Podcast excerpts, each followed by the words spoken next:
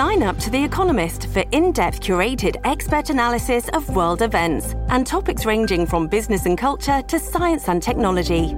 You'll get the weekly digital edition, online only articles, curated newsletters on politics, the markets, science, culture, and China, and full access to The Economist Podcast Plus.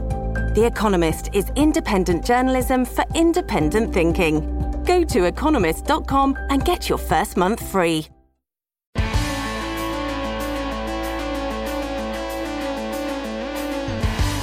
Pod Next. Pod Next. Pod Next.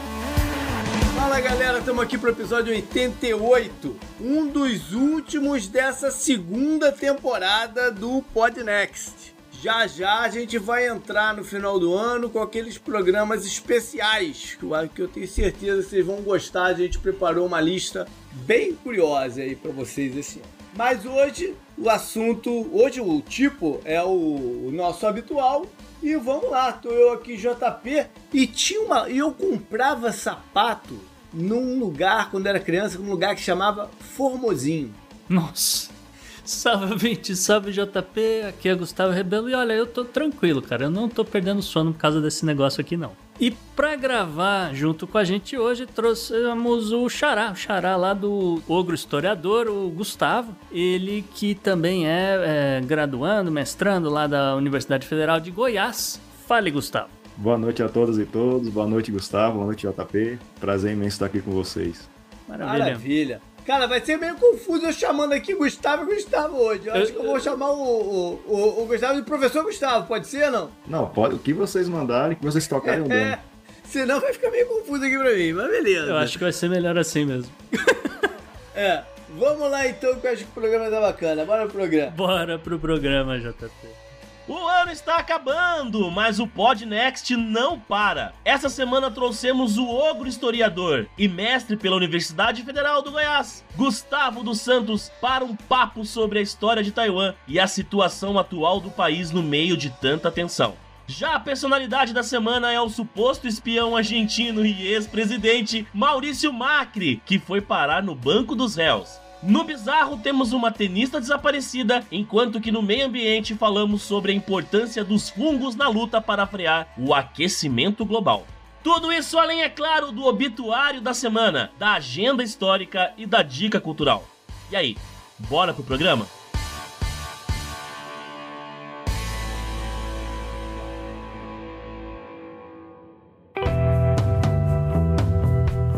Assunto quente da semana.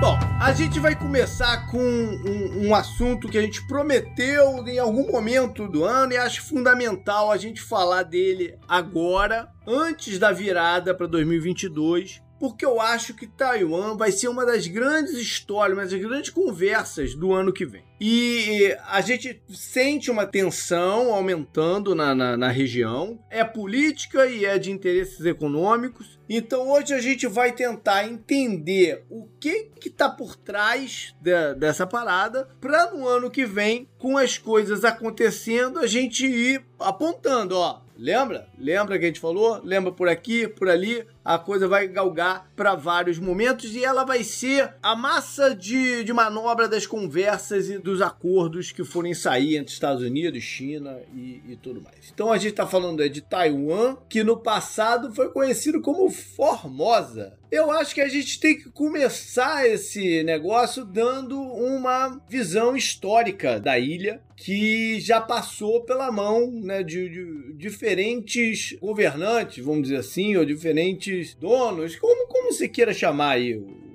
o negócio. Eu acho que a gente pode começar pelos holandeses, né, professor Gustavo? Pois é, Taiwan, né, que, que os portugueses chamam de Formosa, ele está no, no, no local, super bem localizado, né? É uma região insular, ou seja, é uma ilha, e está super bem localizado em várias é, vários fluxos comerciais passaram por Taiwan desde de muito tempo, assim, século XVI, uhum. século XV, né? Tanto é que esse nome Formosa foi um nome dado pelos portugueses, né? Então você tem uma grande influência comercial portuguesa, né? Com das grandes navegações em, em naquela Tem alguns lugares é, também lá que ainda tem nome português, não tem? Lá dentro de Formosa tem uma região que se chama Pescadores, tem algumas coisas assim, né? Tem, tem. Então a influência portuguesa é, ela é importante, né? Holandesa, todos esses países, todos esses reinos que se expandiram na, nas grandes navegações. Mas independente da presença europeia, Taiwan fez parte de um cinturão, digamos assim, né, de conexão diplo conexões diplomáticas e, e, e, comerciais entre China e Ryukyu, que hoje em dia é Okinawa e pertence ao Japão, né? Uhum. Então, assim, independente da presença europeia, a China, como o, gran, o, o antigo Império Chinês, como grande potência comercial do mundo antigo, as rotas da seda e toda a sua influência cultural e, e econômica na região, tinha em Taiwan, na pequena ilha que os portugueses chamam de Formosa, né? Parte desse elo com, com o Japão, por exemplo, né? Uhum. Então, tipo, é, a gente começa a partir daí. Taiwan é super é, estratégica desde, não é de hoje, né, que essas disputas ocorrem, como você falou, teve vários domínios diferentes, né, sobre esse território. Então, desde esse período pré-século XVI, né, já tínhamos essa pujança de, de estratégica de Taiwan em relação à, à China. Então, ela é bem importante para a uhum. China. Mas o, os holandeses foram quem viram é, esse lado estratégico para a região com mais carinho né? E eles tentaram meio que absorver a ilha dentro da companhia né, oriental que eles tinham e tal. Mas aí chegou um certo ponto que Taiwan passou para o controle chinês. E isso foi por volta aí de 1700, um pouquinho antes. E ficou um bom tempo uh, sob o comando lá do, do, da China. Só que aí rolou a guerra China-Japão, em 1894 e 1895. E como parte do acordo de paz, Formosa, ou do, agora Taiwan, né, é, passou para domínio japonês. E os japoneses demoraram um pouco para fazer a hum, absorção do, da, da população para sua cultura. Mas em determinado momento acharam que era importante e foram. E aí encorajaram as pessoas a, adotar sobrenomes japoneses e tal. Colocaram mais pessoas, né, mais residentes, oriundos do Japão lá. E durante a Segunda Guerra Mundial, então, foi um ponto estratégico de lançamento naval e de lançamento de aviões e ataques e tal. Foi dali de, de Formosa. E depois rola uma batalha com os Estados Unidos e tal, aquela coisa toda de, de, de Segunda Guerra, né? É, é, é que é hum? bom falar um pouco aqui da geografia, né? Você tá uhum. falando de lançar ataques, não sei o quê, porque às vezes a pessoa não tá olhando o mapa enquanto ela tá escutando o podcast. Então, Taiwan é uma ilha no meio do mar chinês, vamos dizer. Porque o, o, o, mar chinês você tem o mar do leste e o mar do sul da China. Do sul. É. E Taiwan está exatamente no meio entre os dois. O mar do leste, né, o mar do leste da China é o mar que vai banhar ali a, Coreia, a Península Coreana inteira, né, e, e, essa parte do sul do Japão, né, Fukuoka, Okinawa, né, essas ilhas todas, né. E uh, Taiwan, como eu falei, tá bem no meio, inclusive porque ao sul de Taiwan você já tá em Manila, você já tá em, nas Filipinas uhum. aqui, né? Então, é como você falou, dali você consegue lançar ataque, por exemplo, pra China, você pode atacar as Filipinas, você pode uhum. atacar a Coreia, uh, você pode atacar até o Vietnã, não tá tão longe assim, né? Já, já é bem lá do outro lado do, do Mar do Sul da China. Mas dali você, você Hong Kong, por exemplo, mas se bem que Hong Kong é, é só é mais é próspero, é mais recente, né? Mas enfim. É, e, e, e, saiu os navios para outro lugar. Pro, provavelmente os navios que atacaram Pearl Harbor saíram dali também, de algum ponto. Então, aí já é uma outra parada que é, tem a ver com a profundidade desse lado do arquipélago, porque o uhum. Taiwan basicamente fica ali na no ponto que se você fechar, você não consegue, navio grande não consegue passar, salvo engano, para depois na, é, navegar nessas águas, porque fica muito raso, alguma coisa assim. É, mas isso aí, esse é detalhe. É, essa é só geografia para ilustrar sim, pra sim. galera. É, é. Mas aí, então, então a gente tá na Segunda Guerra Mundial, o Japão perde a guerra, e com isso, Taiwan, dentro dos acordos ali finais, volta para controle da China. Só que não era mais a mesma China que eles conheciam, né, professor Gustavo? Já era uma outra China. É, então, é, é, confuso, hein?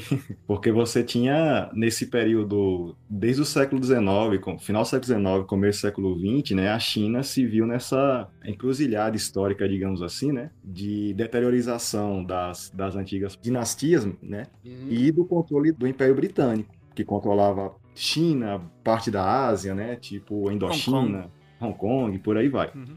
É, e aí, várias perspectivas, quando a China consegue se, se desvencilhar aos poucos, para um processo meio lento, né? desse controle forte do, do Império Britânico, várias perspectivas diferentes de país surgem é, e conflitantes, né? Então você tem, por exemplo, a perspectiva da, da República da China, né? Sim. Cuja sua grande liderança vai ser o Chiang Kai-shek, né? Então, mas é por isso, porque quando Taiwan antes era da China, era uma monarquia, era um, era um negócio. Quando a China reassume Taiwan, já é uma república, né? É, é um outro mundo já já é um outro mundo. Então você tem essa devolução, né, do, do como você falou, do Império Japonês devolve Taiwan para a China, mas como você falou, é outra China. Então você tem a República da China, que é, é, controlava parte do território, mas você tem outras perspectivas que são as perspectivas do Partido Comunista Chinês, que nós sabemos, é, né? Que é um pouco depois e é um pouco depois. É. Então, tipo, já não é mais aquela China, como você falou, né, das dinastias. O grande império chinês já, já tornou-se uhum. república e passou por essa tentativa de se adequar ao moderno Estado Nacional, que é a perspectiva política que é hegemônica até os dias de hoje, né? Uhum. Bom, mas aí rola a guerra civil na China que a República da China, né, com seu líder Chiang Kai-shek, contra as forças lideradas pelo Partido Comunista Chinês, em formação, mas se estruturando, em que a grande figura era o Mao Zedong, que a gente já falou bastante dele no programa que a gente fez sobre o Partido Comunista Chinês. Isso. Né, durante um ano. Então vai, esse conflito se estende até que em um determinado momento o Partido da República, do Chiang Kai-shek, se vê acuado e faz uma retirada né, de, de, de, tropas, de elite, de pensadores, de né, nobreza. E esses caras vão para a ilha de Taiwan se refugiar lá. Uhum. E declaram que lá agora é a capital da República da China. Enquanto na China continental eles assumem outro nome. Né? Não é mais a República da China. Agora vai ser República Popular da China. Tem uma diferençazinha aí no só que é o popular, mas são duas coisas diferentes, são duas formas de governo diferentes. Por isso que é confuso, né? Exato, por isso que é confuso. E internacionalmente, isso não foi é, é, consagrado. Porque, na verdade, todo mundo, e aí inclui-se os Estados Unidos, achou que a China continental, a República Popular da China, ia se expandir, ia chegar lá, né? E ia vencer os caras lá e, e ia ser uma coisa só. Só que o tempo foi passando, isso não foi acontecendo, o tempo foi passando e de repente teve um novo evento na, no, no planeta, mais especificamente na região, que foi a Guerra da Coreia. Quando chega a Guerra da Coreia e, e que a China apoia, não, a República Popular da China apoia a Coreia do Norte, os Estados Unidos têm que se posicionar e meio que reconhecem a República da China lá de Taiwan. Pô, até porque precisava também de, de, base, precisava de um monte de coisa. Tô errado nisso aí, professor Gustavo? Não, é bem isso mesmo, né? Aí, aí nós entramos no, no contexto da Guerra Fria, né? A, uhum. a, polarização que vai predominar na segunda metade do século XX. E é bem isso mesmo, assim. Taiwan vai ser esse ponto importante, né? Assim como o próprio Japão, de, de ancoragem da, da perspectiva estadunidense contra uhum o avanço socialista é, barra comunista, que naquela parte da Ásia é representada pela China mesmo, do, do Mao Tse Tung e tal. Nessa época da, da Guerra da Coreia, JP, a é. população de Taiwan já era 10 milhões de pessoas. Olha aí. Porque, porque foram, pelo menos uns 3 milhões foram da China para lá. É, naquela não, época. É, né? e, é, e, a população vai crescer muito na, nas próximas décadas. A gente chega Sim. lá conforme avançar a história. Sim. Uma coisa interessante é que o Chiang Kai-shek, né, que, que era o governante da, da República da China, ele só vai morrer em 1975. E desde 49, quando eles foram para lá, até a década de 80, Taiwan ficou sobre lei marcial, que foi a forma que eles encontraram de manter o, o, o foco né, na, na defesa da, da da região, porque tinha também, eles tinham medo do, do, dos japoneses também, tinham medo do, da, da invasão chinesa. E por um outro lado, e uma outra é, consequência dessa lei marcial é que eles podiam estancar focos de uh, uh, revolta interno mais facilmente. Né? Não tinha que dar muita explicação. Ah, o cara era suspeito de ser simpatizante do Partido Comunista Chinês, o cara era preso e sumia. Então eles estavam em constante lei marcial. Depois da morte do Chiang Kai-shek em 75, começa-se uma certa modernização política, eh, principalmente já na, na década de 90, né? dando um pulo aí para a década de 90. E hoje, professor Gustavo, como é que, como é que a, a, a ONU enxerga Taiwan hoje?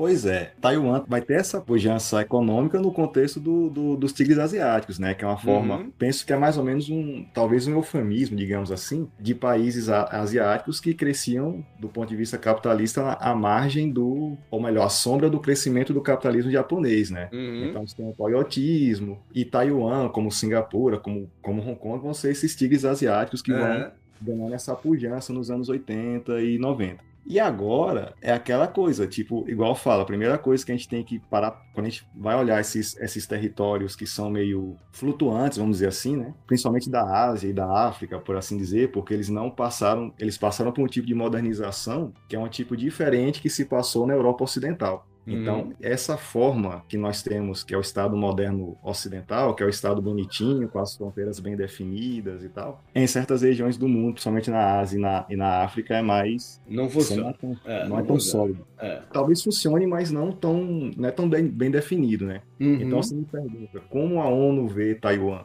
Nós temos várias diferentes perspectivas ou possibilidades até conflitantes, porque em partes do governo de Taiwan considera-se que Taiwan ou a República da China é a verdadeira República Chinesa. Assim. O lado da China seria uma república, sei lá, ilegítima, digamos assim, né? Uhum. A ONU, por sua vez, reconhece a, a, República Popular da China como, como uma república legítima. Como não, né? Como não reconhecer? Como não, pois é. Inclusive com assento na, na, no Conselho de Segurança. É. Pois é. E uma outra perspectiva, que também é presente tanto na comunidade internacional quanto em Taiwan, é que existem duas Chinas, né? Uhum. Então, tipo, quando eu estudei geografia nos anos 90, assim, ensino fundamental, era um pouco isso. Tipo, você tinha a República Popular da China, que é a China grande, continental, e Taiwan, que é a República da China. Então, são duas Chinas diferentes que... E aí, e aí já cai, por isso que é interessante essa, a gente, às vezes, ter uma certa senso crítico, ou, ou mesmo é senso crítico mesmo em relação a essas uhum. formações que aparecem na nossa mente, porque já cai numa série de, de, de, uma fórmula quase que pronta, né? Aí você pensa, ah, é, você tem a Coreia do Norte e a Coreia do Sul, né? Então você tem a Coreia socialista barra comunista e você tem a Coreia não socialista. Você tem, você teve Vietnã do Norte e Vietnã do Sul. Então, do mesmo jeito, você vai ter uma China socialista e uma China não socialista. Uhum. Então, de cara, a gente já tem a tendência a, é como se tivesse uma, um, pensamento já pré-moldado para aceitar é, duas cenas diferentes. Só que a gente vai dando uma lida e vai percebendo que existem outras perspectivas, outras narrativas, né? E uma uhum. delas aponta que, ou defende que a China, a grande China, é uma China fake, é uma China ilegítima. Agora vai lá falar para eles, né? Esse é o grande, a grande questão. Eu ia, JP, eu ia falar aqui, aqui com relação a países que reconhecem Taiwan, né? Porque não é só a ONU. Mas hoje apenas 15 países de fato reconhecem Taiwan a ponto de ter uma embaixada na ilha. Então temos a Guatemala, o Haiti, Paraguai, Nicarágua, Suatini, uh, Tuvalu, Nauru, São Vicente Granadina, San Kitts Neves, uh, Lucia, Belize, as Ilhas Marshall, Palau, o Vaticano e Honduras, tá? Eu tô destacando aqui Honduras no final porque recentemente a gente mencionou as eleições, acabou que a Kiomara Castro foi eleita e uma das promessas de campanha da Kiomara era rever essa questão de relações com, com Taiwan. Né? possivelmente fechamento da embaixada, esse tipo é, de coisa. É muito interessante você ter trazido isso, porque a, é, realmente marca aqui a passagem no, do programa, né? Da parte histórica para a parte mais contemporânea e o que está rolando lá e por que, que isso vai ser uma grande história ano que vem. Esses países que tem embaixada lá vão ser fortemente pressionados pela China. Ah, sim. A Kiobara Castro não meteu uma promessa de campanha de tirar o não, a embaixada, embaixada de Taiwan, porque isso não afeta em nada a vida do cidadão de Honduras. O cidadão de Honduras tá nem aí se tem um, uma, uma embaixada ou não É, em Taiwan pra isso ser uma promessa de campanha da mulher, né? Pois Começar é. que não faz diferença nenhuma eu na vida do- do- imaginando, do- né? eu fiquei imaginando, mas, mas ela falava mesmo. é, é, É, sei, porque isso é uma mensagem forte de que Honduras está se alinhando com a China e o que a China está pressionando nas pessoas. Por isso que isso é curioso, Uhum. né? Porque, em, em- em teoria, isso aqui não é para ser um item de campanha, né? Ah, De- sim, de e, e o gatilho foi automático, porque a partir É. do momento que ela foi eleita, já o secretário de Estado Antony Blinken já despachou um time pra Honduras pra bater um papo com ela, ver como É. é que é essa situação aí da embaixada. Pois é. E é curioso que você deu uma lista de 15 e que provavelmente em breve serão 13, né? Por- Porque Honduras sai e Tuvalu vai afundar. Ah, né? sim, sim. Exatamente. E, e o Vaticano, o Vaticano há controvérsias. Vaticano, é, há controvérsias também, mas enfim. E só pra pontuar, né, que a gente também falou lá que pela, pela época da guerra da Coreia, Taiwan tinha mais ou menos 10 milhões de habitantes. Hoje em dia o país tem 23 milhões e meio de habitantes. Né, isso seria maior até do que o estado de Minas Gerais aí no Brasil, só para pontuar. Ou, em homenagem aí ao nosso convidado, mais ou menos 3,3 vezes a população do estado do Goiás. Olha aí. Numa ilhazinha. É. Mas por que então que isso volta a ser, a, a ser tão quente agora? Essa que é a parada. Óbvio que a China tem esse, esse lado histórico, né? De, de querer ser uma China só e diz, né? dizer que, o- que, que aquilo que acontece lá não é legítimo né? em, em Taiwan e, e tudo mais. Tem o direito de território, essas coisas todas. Mas, principalmente, a gente volta ao posicionamento da ilha e sua importância estratégica. Como o Gustavo falou, ela divide ali os dois lados do, do oceano, né? o Mar do Leste e o Mar do Sul da China. O que, que a China ganha anexando Taiwan de volta? Ela ganha controle das águas. É pra começo Por- de conversa. É, porque se tornando um país só, aquelas águas entre um e outro, que é por onde passam todos os navios comerciais, os petroleiros que vão para o Japão, por exemplo, que vai para outros lugares, eles oficialmente passariam por dentro de águas somente chinesas. É essa que é a parada estratégica do, do, do negócio. E por isso que os Estados Unidos, por sua vez, não quer que isso aconteça, porque ele quer que essas águas continuem sendo águas internacionais, de livre acesso. Agora, aí os Estados Unidos faz manobras militares por lá, né? Algo que a China não quer. A China responde. É, semana passada, se eu não me engano, bem na semana passada, teve uma, uma esquadra de, sei lá, uns 20 aviões chineses que cruzaram o espaço aéreo de Taiwan. Ou seja, são alfinetadas de um lado ou outro que vão acontecendo para demarcar. Isso aqui é importante para mim, aquilo ali não é, entendeu? São, são coisas da, da, da- de negociação. São armas de negociação para o que vai acontecer. Eu acredito que seja um pouco mais do que isso, JP, porque aí começa a entrar um pouco a parte da estratégia militar. Porque quando você manda, por exemplo, uma esquadra de, de jatos, não sei o que, possivelmente bombardeios, passar em determinado ponto, você consegue medir a reação do, do outro país. Então, se se é no caso Uhum. de Taiwan, você vai lá, cronometra e fala: Ah, ok, a gente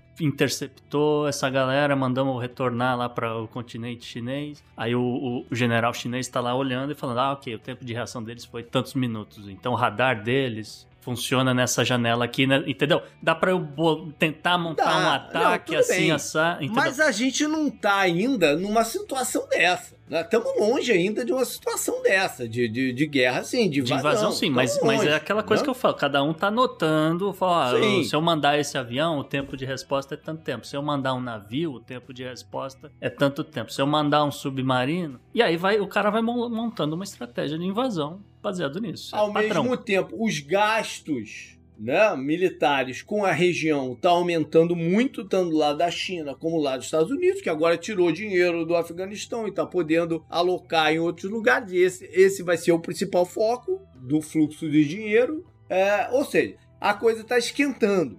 Existe é, a preocupação do que a China pode é, atacar e anexar? Existe, mas como eu falei, ainda é uma coisa distante. Os especialistas hoje ainda acreditam que a China tem muito mais a ganhar nesse momento agora, né? Nesse momento. A gente tem que lembrar que o. Eu, eu volto e meia lembro isso aqui, que o Felipe do Xadrez Verbal sempre diz que o mundo vai acabar no Mar do Sul da China, quando essa merda estourar, né? Só que a China está um pouco longe disso. Hoje, em 2021 e 2022, pelo menos, a China ainda tem muito mais a ganhar ameaçando fazer isso do que de fato fazendo entendeu? Porque ela tem vários acordos aí para fechar em vários segmentos, né? E é, ela tem esses países que ela vai tentar puxar de volta para ela. Tem o acordo com os Estados Unidos que a gente vai, falar mais sobre isso também em 2022, que vai ter que sair. Tem aí a, a confusão com a Austrália. Ela tem vários acordos aí para selar e que ela usar essa ameaça é uma força de negociação que ela tem. Por isso que eu digo que vai ser um assunto quente, porque em todo momento a gente vai estar tá vendo alguma coisinha ligada ali que é para se usar de argumento de, de, de venda, vamos botar entre aspas assim, de um lado e do outro. Então acho que 2022 vai ser marcado por isso. O que você acha, professor Gustavo, dessa, dessa parte mais geopolítica aí? Não, pois é, é, pegando um pouco o gancho do, do Xará aqui, né, do Gustavo, uhum. essa, essa sondagem que ele, que ele citou, né, sondagem militar, tipo, até quando os radares do, do, do Taiwan conseguem nos detectar e assim por diante, eu penso também que ela, como você sugeriu, é uma sondagem geopolítica, tipo, até que ponto o Ocidente, principalmente, né, Estados Unidos, a União Europeia, uhum. é, qual é a reação deles quando, quando a notícia chega lá, né, de que o sobrevoei Taiwan. Então, a é, China me parece que ela sempre, ela é extremamente é, é um jogador extremamente habilidoso, né, na, na, na geopolítica. Ela vai, ela meio que está testando o terreno também. Então, é, eu diria que é uma sondagem muito mais política, muito mais é, no sentido de sondar o terreno mesmo, né? testar o terreno geopolítico em todo esse contexto que, que você citou, é, do que necessariamente uma sondagem militar, né? do que necessariamente testar as armas ou testar a capacidade de defesa do, do inimigo, assim, na prática mesmo. Então, eu acho que, que a China, ela está em franca expansão, né? Apesar de alguns entraves aí que, como você citou, tem a questão dos Estados Unidos, teve aquela micro guerra fria na época do Trump, né? Do, do no aumento dos impostos e tal. Então a China está testando, ela sempre vai testar até que ponto ela consegue abrir as asas, né? Nesse, nesse momento uhum. que nós, nós eu ia... Xará, só ia dizer que assim, os impostos continuam, nada aconteceu, tá? Pelo menos nesse 2021. E, e como a gente falou, vale pros dois lados essa brincadeira Sim. de sondagem. A gente sabe outro dia saiu a notícia, o USS Connecticut estava nessas águas e ele colidiu com um container. Então, será que aquele esse tal de esse, ah, supostamente um container, né? Aí é a tal da coisa, será que esse container tava lá por um acaso ou se foi alguém que jogou lá de propósito para saber onde é que ia passar o submarino, entendeu? E aí o cara sabe mais ou menos a rota que o submarino está fazendo e tal. E, aliás, foi um estrago danado que fez esse, submarino, esse container nesse, nesse submarino. É, mas, mas eu, eu ia chamar um pouco a atenção aqui, né? A gente está falando dos uhum. exercícios militares e tal. É, eu queria chamar a atenção para o lado americano, eu queria falar do Pentágono, JP. Sim. O governo Biden, ele segue uh, uma doutrina que já tinha sido iniciada no, durante o governo Trump, uma, por recomendação do Pentágono, tá? Que está tá acima de quem quer que esteja no poder nos Estados Unidos, nesse sentido, que é a chamada estratégia do porco-espinho que é mais ou menos o seguinte, em termos práticos, né, vamos dizer assim, em termos práticos é você se preparar para um cerco. Então, Taiwan está estocando comida, está estocando água, não sei o que. E em volta da ilha eles estão montando escudos de, com diversos mísseis de cruzeiro, eles estão é, treinando tropas para lutar na areia, eles estão armando o que as pessoas imaginarem, né? Bunkers e armazéns e, e, sabe, munição, tudo esse tipo de coisa, com a ideia de, olha, não sei se a China vai invadir, quando vai invadir, etc. Mas se eles vierem por esse lado, então a gente vai estar tá com isso aqui posicionado nesse sentido. Se vierem do outro lado, vai ser o a gente faz isso e aquilo, etc. E é, e é basicamente isso isso, a ilha em si, com mísseis em todas as, as direções e tropas posicionadas e assim por diante. E, como eu falei, o governo Biden continua com essa política, continua vendendo mísseis e armando Taiwan. Que é algo que a China já falou de parar de fazer. É. Pois é, é já, já. É, uma, é um dos itens de, que, que a China pede para dentro do acordo: parar de fornecer armamentos para Taiwan. Isso. A gente falou da parte estratégica, né, geográfica e tal, mas também tem um componente é, econômico aí importante para tudo que a gente vê hoje, para a questão do 5G e tudo mais. É exatamente, JP. A gente falou aqui, né, que Taiwan tem mais ou menos a população da. Aliás, pouco mais do que o estado de Minas Gerais, só que o PIB de Taiwan é quatro vezes o PIB de São Paulo. Tá? É, é, é, muito dinheiro, é, é, coisa de 4 trilhões de reais, mais ou menos isso. Uhum. E principalmente porque Taiwan tem indústrias de manufatura de tecnologia de ponta é praticamente o principal centro de manufaturas de semicondutores, que a gente já chamou aqui uhum. no, nesse programa de o novo petróleo do mundo. Né? Uhum. E, uh, parafraseando né, o, o, almirante Ernest King, que na, na, Segunda Guerra Mundial que disse né, que ele, quem controla Taiwan controla o fluxo de navios no, no Mar do Sul da China, é, quem controla Taiwan hoje em dia vai tecnicamente controlar essa cadeia de abastecimento de eletrônicos do mundo uhum. inteiro, porque todo mundo depende desses semicondutores para tudo para absolutamente tudo. E no momento eles não estão chegando na China. Não, não estão chegando é. nem na China nem é nos Estados Unidos. enorme. É. Não, para é. todo mundo. É, não está chegando para o Japão, não está chegando para a Coreia e tá todo mundo. A indústria de automóveis está praticamente parada esperando para receber Sim. condutores porque precisa para N, né, N componentes dentro uhum. do, de um carro, né? Mas assim, coisas mais simples, pode ser uma raquete de, de tênis, aquela que explode mosquito, tem semicondutor, entende? Uhum. Então tem esse lado econômico muito é, importante, enfim, para quem for aliado de Taiwan. Então, e aí olhando por esse lado econômico, por Taiwan ter de certa forma esse controle dos semicondutores, é que eu vejo um, uma certa tranquilidade com relação a uma possível invasão da China. Tem. Porque eu diria que a China tem muito mais a perder invadindo Taiwan e, e, de repente um monte de indústria americana, japonesa, o que quer que seja, que estão na China. E olha, bom, eu já não, a situação não tá legal. Os caras estão falando em guerra, a gente não vai ter abastecimento de semicondutor, eu não tenho mais o que fazer nesse lugar. Eu vou para outro lugar, eu vou para o México, eu vou para Nigéria, eu vou para qualquer uhum. outro país, eu vou para Índia, mas eu não fico mais aqui. E de repente, um monte de fábrica de, né, dessas, de que depende desses componentes, que dependem dessa tecnologia, etc., vão esvaziar a China. E, e, e você gera uma crise de, de desemprego, de, de uhum. PIB e de crescimento, de tudo, né? Sem e... dúvida. Faz parte daquilo que eu falei, de que nesse momento é, eles têm mais a ganhar ameaçando do que de fato fazendo. É, eu... Até porque, ao mesmo tempo, eles estão investindo em é, mobilizar a sua indústria para poder suprir coisas que Taiwan faz. Mas isso é um processo que vai demorar ainda. É, eu diria que eles estão uns quatro anos atrasados nesse processo. Nesse meio termo, isso vai servir apenas como negociação. Eu não, eu não, é, eu não arriscaria o número de quanto tempo isso atrasado, mas tudo bem.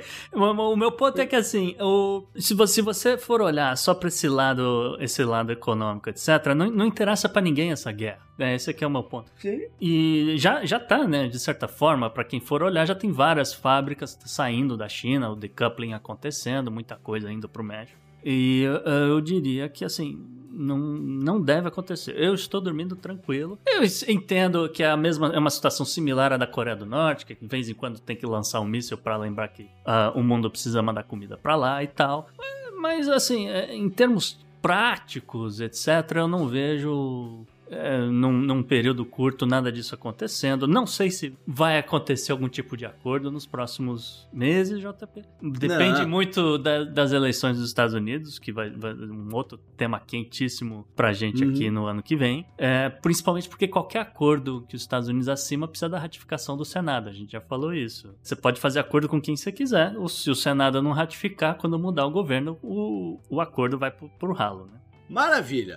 Então é, é, a gente vai fechar por aqui e ano que vem a gente vai estar tá falando, fazendo o que eu falei, apontando, ó. Ah, sim. Eles estão usando Taiwan. Ó, eles estão usando Taiwan. Ó, eles estão usando Taiwan. Ah, é uma promessa, é uma promessa nossa aqui para a terceira temporada do Podnext. Mas a gente ainda vai falar mais dessa região ainda esse ano, né, Ju? Isso aí. Up next. Up next.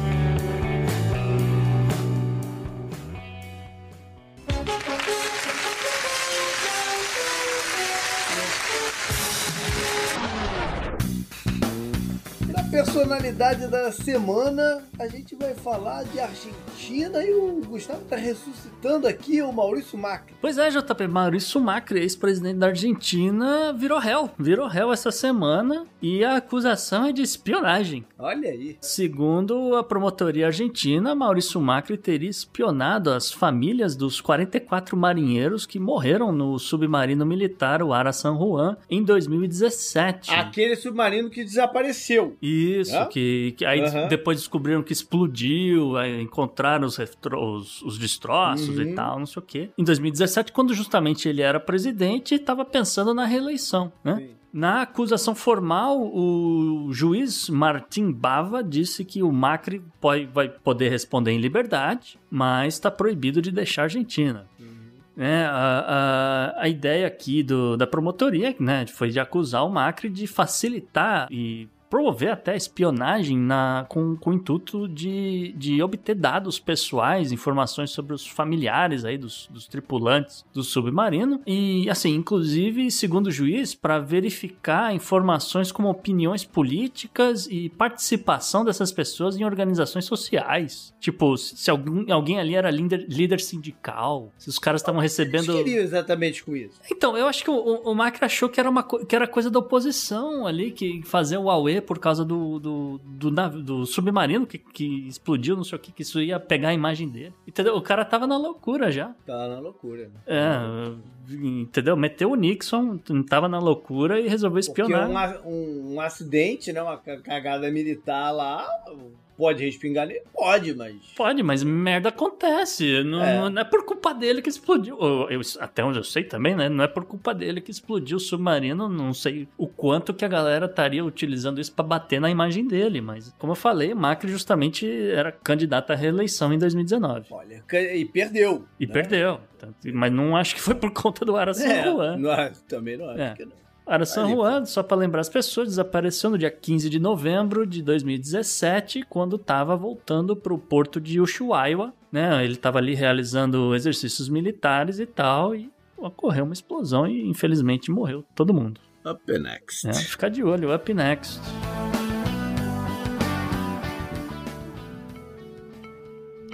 O sumiço da chinesa Peng Shuai tem causado preocupação no mundo do tênis. Há algumas semanas, a tenista tinha acusado um ex-líder do Partido Comunista da China de assédio sexual.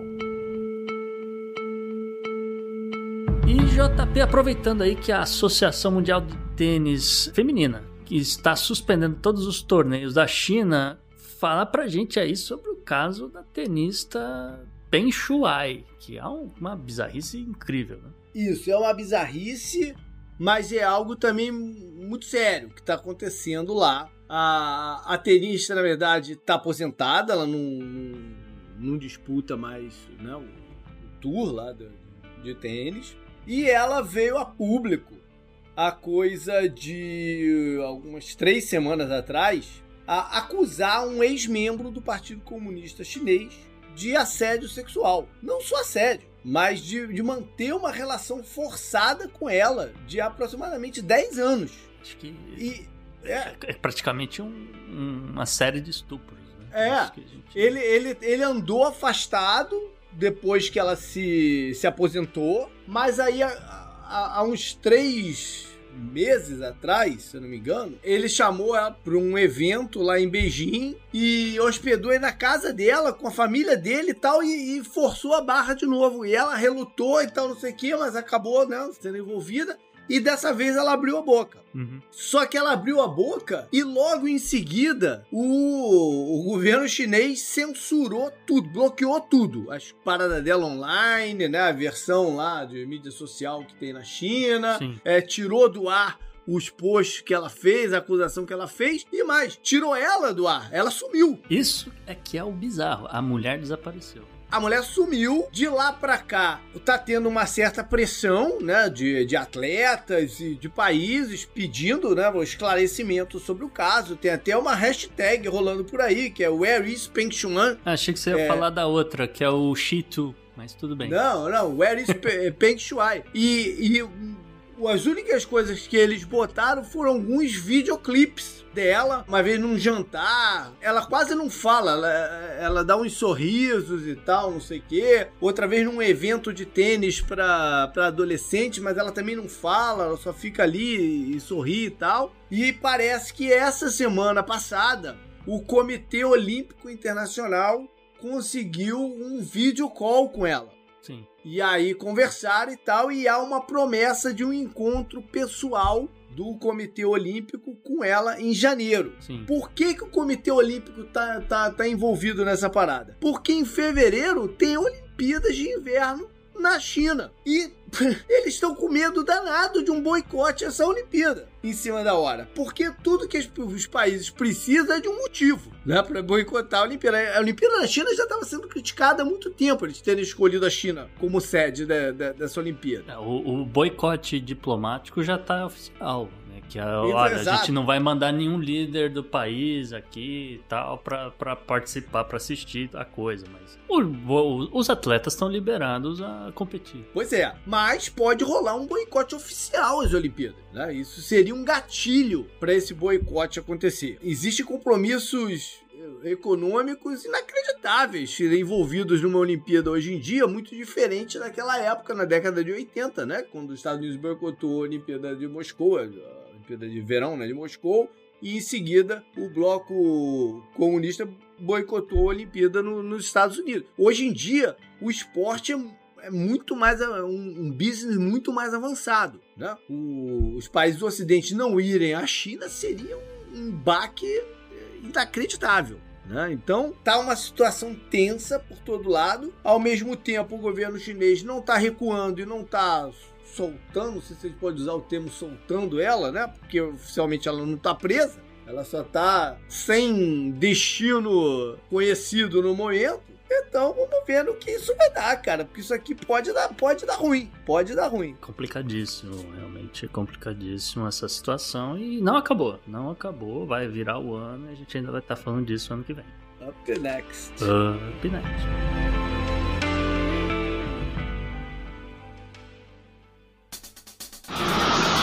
União dos seus poderes, eu sou o Capitão Planeta! Vai, Planeta! Para meio ambiente, a gente tem importância do. É, tá uma curiosidade, né? O destaque da coluna do meio ambiente de hoje são fungos, porque um estudo da Universidade de Massachusetts Amherst mostrou que quando se trata de armazenar carbono no solo, né, que de outra forma iria parar na atmosfera e eventualmente contribuir para o aquecimento global, os fungos podem sim ser a chave para salvar o planeta, né? O, o, que acontece é o seguinte, vamos falar de ciência de solo, vou trazer para minha área. Os solos são um grande reservatório de carbono, né? A matéria orgânica vai sendo depositada ali, né? E hoje, assim, no, no mundo, eu diria que cerca de três vezes, ah, não, desculpa, eu diria que existe cerca de três vezes mais carbono na Terra do que na atmosfera, né? E o, justamente o, o segredo por trás desse armazenamento de carbono são os micróbios, né? Então, bactérias, fungos e outros organismos que estão ali transformando matéria morta em, em decomposição em um solo rico em, em, carbono, também né, matéria orgânica, aquele tipo de coisa. Agora, acontece o seguinte: nem todos os compostos de carbono produzidos por micróbios no solo são iguais, tá? Alguns podem durar décadas é, ou até séculos ali enterrados, enquanto que outros vão ser rapidamente consumidos por esses micróbios. E aí é que tá o problema, JP, porque uma vez que eles são consumidos pelos micróbios, eles se transformam em dióxido de carbono, o CO2, que vai parar na atmosfera. Tá? E é aí que entra os fungos, porque né, o resultado aqui da, da pesquisa da UMass sugere que esses fungos são essenciais no sequestro de carbono. O estudo surge no momento em que alguns cientistas alertam que a mudança climática, bem como o desmatamento, ameaça liberar mais carbono do solo para a atmosfera, justamente acelerando o aquecimento global. Mas isso porque tem mais micróbio, é isso? Não, porque tem menos matéria orgânica, por exemplo. Então você tem uma explosão de, de população de micróbios. Então. Você está em equilíbrio, está numa situação de equilíbrio. Tá lá o micróbio, uhum. o fungo, etc. Aí tem o predador deles, e quando não tem predador, eles vão né, se multiplicar, crescer, vão consumir mais carbono aqui e vão eventualmente liberar mais CO2 que é o que é, é a preocupação aqui da, da, com esse lance da aceleração do aquecimento global, né, e justamente aumento da temperatura. O, os pesquisadores, inclusive, conseguiram medir que com o aumento da temperatura você teve uma explosão populacional desses micróbios do solo, né, e, e justamente esgotando muito rápido esses compostos de carbono, né, que justamente eles, eles acabam digerindo e tal, e, e, e liberando depois o, o, gás carbônico. Portanto, né, o, o aumento da temperatura força os organismos a se voltarem para depósitos de carbono ainda mais antigos e ainda mais interessantes para eles, inclusive para propósito de energia. E aí é que tá o negócio, porque eles vão começar a converter muito carbono armazenado, como eu falei, possivelmente três vezes mais o que já está na atmosfera, e vai acelerar o aquecimento global a ponto de que alguns modelos computacionais sugerem que nesse ritmo atual das coisas, até 2100 a gente vai ter menos de 40% do carbono né, armazenado em forma de matéria orgânica hoje no solo. E onde é que entra os fungos aí que eu me perdi na parada? Como os fungos podem ajudar na parada, então? Então, né, é justamente com essa ideia de, de você uh, fixar o, o, esse carbono no solo e uh, manter essa, uh, o sequestro, né? Fazer o inverso, porque o, alguns fungos conseguem capturar do ar, por exemplo. Ah, tá. É, você mantém o equilíbrio da situação. Eles estão em competição, né? Os fungos com essas bactérias e tal. E, e se planta fungo? Não. Claro, claro que é? planta. É, bom, eu não ah, é? sei, depende aqui do. Tem um. Fungos tem, tem um, um mundo, um universo gigantesco, tá, JP? Não é só um uhum. champignon bonitinho Sim, que todo é. mundo tem na geladeira. Não é bem por aí. Você tem vários tipos, né? Nem todos são, são desse tipo que, que forma champignon. Então, justamente por você ter vários assim no solo, você consegue, por exemplo, injetar é, alguns deles no solo, inclusive que é interessante para fixar nitrogênio também, a mesma ideia de que você está retirando do ar, fixando no solo e tal. Enfim, há vários Maravilha. tipos e alguns fazendo isso. Então, é, existe aqui toda uma linha de pesquisa dentro dessa microbiologia, que inclusive é muito interessante para o agro, para você justamente estar tá, tá fazendo esse manejo de solo já com, com esses fungos que vão ajudar a fixar essa matéria orgânica, que é interessantíssimo. Você vai economizar com então, fertilizante. Uma terra, é uma terra entendeu? mais produtiva, né? É, exatamente. Principalmente é pra gente aqui na Flórida, hum. que o solo aqui é uma porcaria. Up next. Up next, viva os fungos.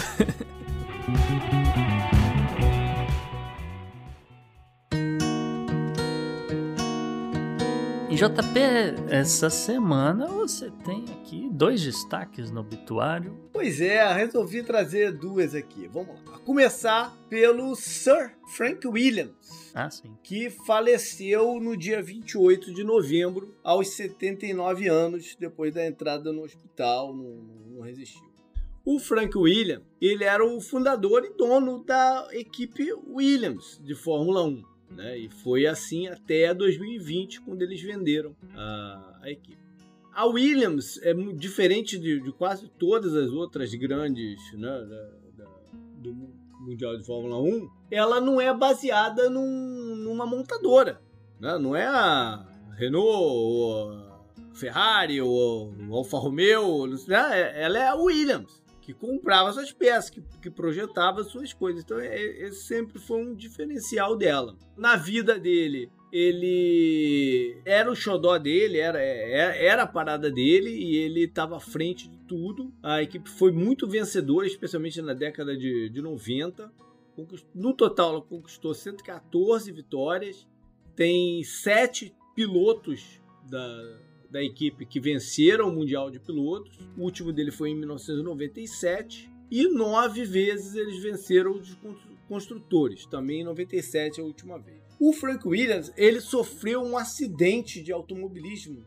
É porque ele, um ele era piloto, de... né? É, ele gostava do, da parada, né? Então ele dirigindo lá na, na, pela Itália, ele sofre um acidente e fica tetraplégico. Mas isso não diminuiu o trabalho dele continuou em cima da, da parada. E depois ele ficou muito marcado também com o que aconteceu no, no acidente do Ayrton Senna que quando faleceu estava pilotando um carro da Williams. Ele chegou a ser processado por culpabilidade, né, no caso e tal, mas acabou inocentado. Ele é cavaleiro da, do Reino Unido, foi condecorado em 1999. Só uma curiosidade sobre o, Frank Williams, já tá pensando como é que ele ganhou dinheiro para fundar a equipe? Como? Ele vendia frutos, vegetais e hortaliças. Olha aí. Eu, tipo, comprava, sei lá, da Espanha, da França, etc., os lugares onde tinha as corridas, provavelmente. Uhum. Ah, manda um container lá pra Inglaterra, manda um container lá pra Inglaterra, não sei o que, e ele vendia. Fazia o intermediário. Nessa semana também, no dia 30, morreu um sujeito chamado Marcus Lamp. Quem é esse cara? Esse cara estava com 64 anos e morreu de Covid, de complicações de Covid. Ele era um teleevangelista. O que isso significa? Ele era um desses pastores que tinha programa de televisão, né? Se tornou grande demais e fundou seu próprio canal de televisão, que se chamava Daystar. E é considerado o segundo maior canal cristão que tem no mundo. Vale, sei lá, 300 milhões de dólares, alguma coisa assim. É óbvio que a vida desses caras sempre é, é conturbada, né? Falou que o cara é de família, o cara é não sei o quê, sempre rola um relacionamento extraconjugal no meio, né? Sempre rola um, uma marmota daqui, outra de lá. A mais recente foi agora durante a pandemia, que eles, o canal, né, a empresa, aplicou para ajuda do governo, que, que deu para diversos segmentos. Né? O meu segmento turismo recebeu bastante, por acaso e tal, que se chamou aqui como PPP, que era para se manter a empresa funcionando, pagar salário dos funcionários e tal. E eles aplicaram para um valor alto, acabaram sendo aprovados para quase 4 milhões de dólares, foi o que eles receberam. Só que, curiosamente, pouco depois de receber esse dinheiro, a empresa comprou um jatinho privado e rolou uma investigação sobre isso de um, de um, de um, canal de televisão, de um programa de televisão que levantou a parada. E aí foi um auê grande. E, final das contas, eles pagaram o PPP de volta para o governo e tal. É, além disso, nos seus programas e na, na no, no, seu conteúdo, é, eles eram extremamente anti-vax. Extremamente. Não só para vacina da Covid, como anti-vax em geral né? Dizendo que é um risco para as crianças, aquela, aquela história maluca toda que a gente já viu tantas vezes. E ele se contaminou com o Covid. Ele disse que estava tranquilo, porque ele estava se tratando com ivermectina, veja você. Eu não falei, Gustavo, que essa parada estava mais profunda aqui dos Estados Unidos do que você estava você tava imaginando. Ele estava se tratando com ivermectina. O filho dele, quando ele começou a piorar, o filho dele veio a público e disse que o, a, a infecção né, do vírus foi um ataque espiritual do inimigo. É. Né? Ou seja, de todo aquele perfil que é aqui nos Estados Unidos, mas você pode dizer que tem no Brasil, que tem em vários outros lugares nesse momento da pandemia. Só que ele não resistiu. Up next. Up next. Anote no seu calendário. E JP, na agenda da semana, na agenda histórica, vou passar para você, mas antes alguns recadinhos. O primeiro é que estamos no Hanukkah, o Hanukkah começou, então um feliz Hanukkah aí para quem celebra. Segundo lugar aqui, a gente tem algumas coisas acontecendo. Essa semana o Spotify liberou aí o Year Rapid, né? Aquela, aquele resumão de como é que foram o ano das pessoas que ouvem a gente aí pelo Spotify, muita gente marcando a gente, né? Muita gente mandando print, etc. A gente ficou super feliz. Também novamente, né, esse programa só existe graças a vocês, né? E mais, agora já entrando na agenda, é, se as pessoas não sabem, tem uma série de julgamentos importantes acontecendo por todo o mundo, né? A gente destacou aí o Macri, tem algumas coisas no Brasil, mas eu queria destacar dois em particular aqui dos Estados Unidos, JP. Um é o caso aqui da Suprema Corte dos Estados Unidos, que está julgando um processo que envolve o estado do, do Mississippi, perdão, e que possivelmente pode acabar revertendo uh, o caso Roe versus Wade, que é a, aquela coisa né, do, do, common law americano, onde se apoiam alguns estados para justamente terem regulamentado, terem regulamentado a questão do aborto no, em, nos estados deles, né? E aí eu enfim, é, vamos ver o que, que vai virar desse negócio ou não, porque isso, vai, isso pode afetar muito o, o, as eleições do, do, ano que vem, tá? E um, um, outro caso que já está rolando também é o da Ghislaine Maxwell, ela que era a parceira e justamente a concubina de Jeff Epstein, que tem todo esse um caso que mexe muito com, com os Estados Unidos, e estão chamando as testemunhas, as testemunhas estão falando. Tá esquentando. Tá esquentando. Já mencionaram né, o nome de algumas pessoas, como Donald Trump, Bill Clinton, Kevin Spacey. Ah, não vi o nome do príncipe Andrew, que é um dos que a galera acha que vai se ferrar nessa história, mas só para registro. É, todo dia é uma surpresa, uma coisa nova e enfim, é o esquema que os caras mantinham na tal da ilha do paraíso, né, Paradise Island. Enfim. Maravilha. Vamos agora falar de história. Dia 6 de dezembro de 1917. Rolou o que os caras falam que é a maior explosão que já teve no mundo antes da era pré-atômica. Isso foi no porto de Halifax, que é na região da Nova Escócia, no, no, no Canadá é uma área foi uma área muito importante de, de, de ocupação britânica, né? estratégica, porque é, é, é, o ponto de cruzamento do, do, do oceano. E estamos falando de 1917, estamos falando de Primeira Guerra Mundial, ou seja, ela, ela nesse momento ela estava importante de novo, porque suprimentos estavam indo, né, das Américas para lá. E, esse era o porto, esse era o, o lugar que estava movimentado. Pois bem, nesse dia por volta de 8h45 da manhã, um navio francês que carregava munição, que estava se ajeitando para seguir num comboio né, para a Europa, se choca com um navio norueguês que estava por lá, chegando lá e tal. Tava vindo, se eu não me engano, estava vindo de Nova York, estava chegando por lá e tal. E aí ele começa a pegar fogo, o navio francês de munição. No que começa a pegar fogo, a tripulação deu no pé e te, começou a falar: vai dar merda, vai dar merda, e, né, e, e, e dando alarme pro, pro pessoal do porco, pra evacuação e tudo mais. Os bombeiros começaram a se, a se preparar. Só que antes de, né, de tudo acontecer, o navio explodiu. Mas explodiu bonito. O resultado da parada foram 1.800 mortos, mais de 9 mil é, feridos, sendo que 200 pelo menos ficaram cegos no negócio. A destruição da, da parte norte da cidade de, de Halifax, mais de 1.600 casas foram condenadas. O, janelas se quebraram numa distância de 50 milhas do porto. Se escutou, sei lá, uma distância de 100 milhas se escutou a, a explosão. Foi um grande flash branco e, e a explosão. Seja, foi, foi uma parada de uma proporção incrível. Bora então pro dia seguinte, dia 7 de dezembro, vamos para 1975. Em agosto desse ano, Portugal, enfim, desocupou o Timor-Leste, que ia se tornar independente lá na Ásia. Hoje o programa tá bem Ásia, né?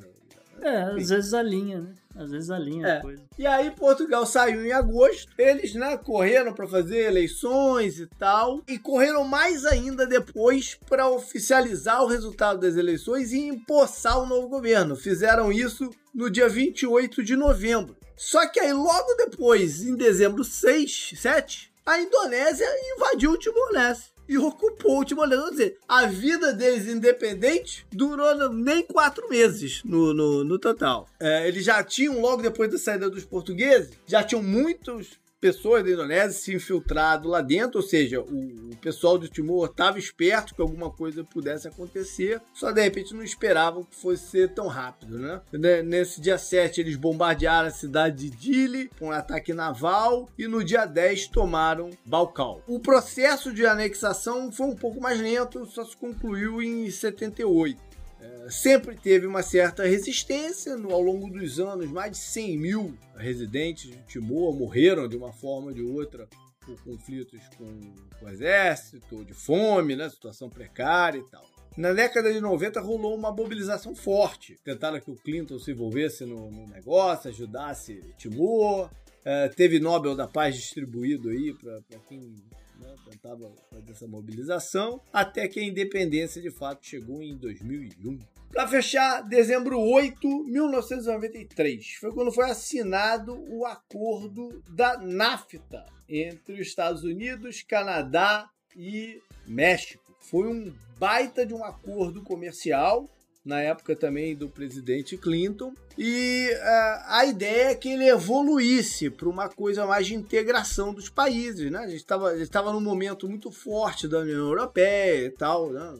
Mercosul crescendo, tá, né? isso estava isso tava irradiando para outros lugares. Eles tiveram a ideia por aqui, mas isso nunca foi muito para frente, né? Ficou só na parte comercial mesmo, de tarifas zero, de, de né? poucas restrições no comércio entre eles. E um pouco antes da assinatura, teve um críticas fortes da, da, oposição. Esse foi um grande projeto do, dos democratas, encabeçado pelos democratas. Então a oposição fez críticas fortes, não só ao Partido Republicano, mas como um, um, um partido do Ross Perot, que tinha sido candidato independente naquela eleição, e ele foi um, um, dos caras que mais gritou, dizendo que ia acabar a indústria americana, ia todas as empresas se mudar para o México atrás de mão de obra barata e tal. Isso até aconteceu, mas era um processo natural, né? Um pouco depois a China ia aparecer no, no, no mapa da parada e isso ia acontecer de, de qualquer jeito. Né? Mas enfim, o, agora há pouco, no governo Trump, esse,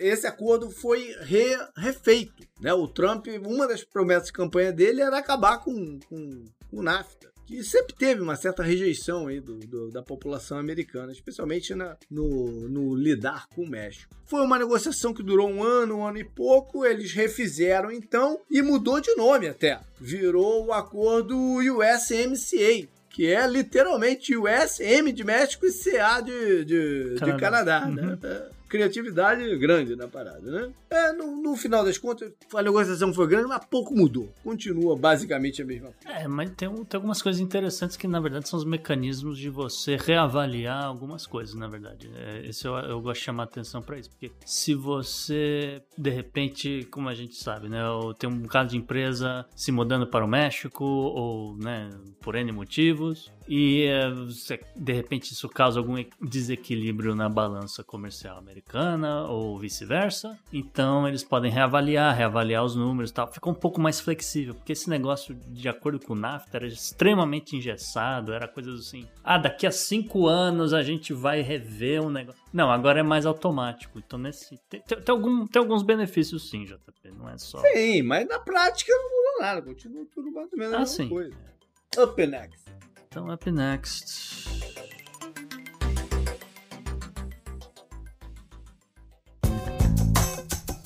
Esse eu recomendo para você. E pra dica cultural da semana, o que, que vocês mandam, Gustavos? Ó, JP, talvez seja um pouco redundante, mas eu vou recomendar, porque tá todo mundo falando disso, né? Mas eu assisti, eu vou recomendar o documentário The Beatles Get ah, Back, tá. que saiu no Disney Plus recentemente, um dirigido aí pelo Peter Jackson. Ele que teve acesso a 60 horas de gravação de vídeo da época, né? E ele conseguiu restaurar esses, essas imagens, etc. Então, cara, tá incrível. As, as imagens são incríveis. Você olha e você fala, não, que, que ator que arrumaram que, que eram para fazer o John Lennon, que isso, que aquilo. Falo, não, cara, é ele mesmo. Entendeu? É inacreditável o trabalho de edição, de recuperação de imagens que eles fizeram. E uh, de complemento, eles ainda tiveram. O Peter Jackson ainda teve acesso a mais 150 horas de gravações de áudio que, sei lá, por N motivos fizeram ali e tal. Então tem áudios inéditos, conversas. Tem uma conversa no café entre o, o John Lennon e o Paul McCartney, que assim, histórica na minha opinião. É histórico aquilo que eles fizeram. Uhum. O, o, momento que eles criam alguns, algumas músicas também é de arrepiar. Você, é, é, é como você olhar o Michelangelo olhando para um pedaço de mármore e falar: dali vai sair o Davi. Entendeu? É, é incrível. Não tenho palavras para. Isso vale, isso vale para fãs do Beatles ou não? não é, exatamente. É, histórica até. É, para quem quer uma pegada histórica ou para quem é fã, cara, prato cheio. São seis horas de documentário, mas vale a pena. E professor Gustavo, o que, que você manda? Bom, então, pegando o gancho aqui, né? Eu indicaria o, o filme O Último Duelo, do Ridley Scott, que também é um filme histórico, né? E também pegando o gancho para a nossa página O Historiador. Na semana é. que vem, é, eu vou estar entrevistando a professora Michelle Coelho, que que é fã do Ridley Scott, cinéfila e, e, mestre em relações internacionais. E ela vai fazer uma comparação do, dos dois filmes do Ridley Scott, né? O Último Duelo e o Cruzada, tentando fazer o link em como a gente utilizaria isso em sala de aula para ensino de história medieval. Então é muito massa. É, sigam a página do Historiador, né? E sigam também a página do CEA, que é o Centro Você viu? Você viu o filme? O filme é bom? O filme é legal. Tem três, é. tem três narrativas diferentes, três perspectivas diferentes, que também são conflitantes, né? E o filme viaja pelas três, então o roteiro é maravilhoso. E, Legal. Bacana, vou, vou atrás dele. É isso aí. Beleza, galera, foi isso então. É, espero que tenham gostado. A gente, como eu falei lá no começo, a gente está se aproximando aí do final da segunda temporada do Podnext, mas ainda tem coisa bacana por vir em 2021. É, mande suas mensagens, suas críticas, sugestões, o que quiserem. Pode ser por e-mail para o contato. Nas redes sociais você fala com a gente. Pode ser direto para o JP Underline Miguel. Também tem o Gustavo no arroba Gu Underline Rebel. Lembrando que você segue o Podnext tanto no Twitter quanto no Instagram Instagram no arroba o Podnext. E temos o Xará também.